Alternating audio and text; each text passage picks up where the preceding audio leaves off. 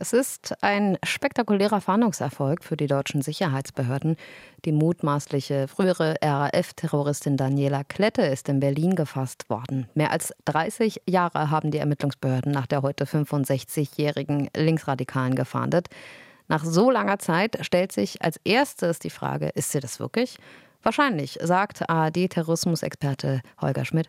Eine offizielle Bestätigung gibt es äh, am Vormittag noch nicht. Aus Sicherheitskreisen höre ich allerdings äh, an allen Ecken und Enden, ja, das ist Daniela Klette.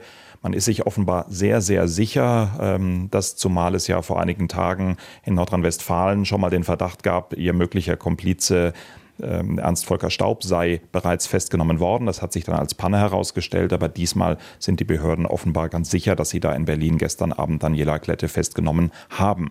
Der Haftbefehl aufgrund dessen, das passiert ist, der ist von der Staatsanwaltschaft im niedersächsischen Verden beantragt worden, wegen einer ganzen Reihe von Raubüberfällen. Und dort muss jetzt das weitere Verfahren entschieden werden. Daniela Klette muss dann also bis am Ende des heutigen Tages, so sieht es die Strafprozessordnung vor, dem Ermittlungsrichter vorgeführt werden, der dann über über eine mögliche Untersuchungshaft entscheidet. Und warum Daniela Klette genau festgenommen worden ist, auch das erklärt Holger Schmidt.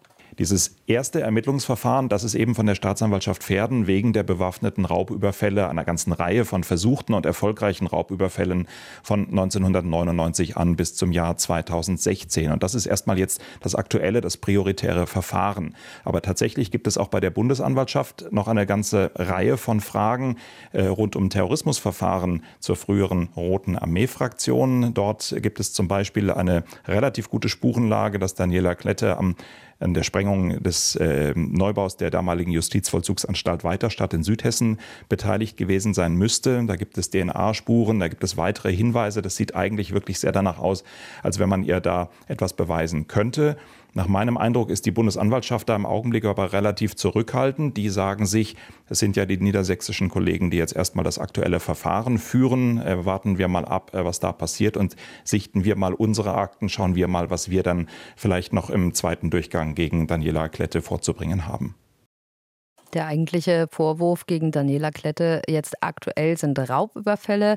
Was es damit auf sich hat, nochmal Holger Schmidt. Die sind, so stellen sich das die Ermittler vor, ähm, erfolgt unter anderem, damit das Trio, das ja wegen früherer möglicher Straftaten für die linksterroristische Rote Armee-Fraktion im Untergrund war, mehr als 30 Jahre lang im Untergrund war. Und da brauchte man natürlich Geld, um den Lebensunterhalt äh, zu finanzieren. Und das, so ist die Hypothese der Ermittler, ist eben durch Raubüberfälle äh, geschehen. Sehr brutale, sehr entschlossene Raubüberfälle, auch ein bisschen nach der Art, wie früher die RAF Anschläge durchgeführt hat, also mit Fahrzeugen äh, mit Dublettenkennzeichen, äh, mit durchaus auch schweren Waffen. Und ähm, einige der Überfälle haben in Niedersachsen stattgefunden. Ähm, auch Nordrhein-Westfalen ist damals betroffen gewesen. Und die Hypothese war immer, das war eben Geld, was die im Untergrund brauchen.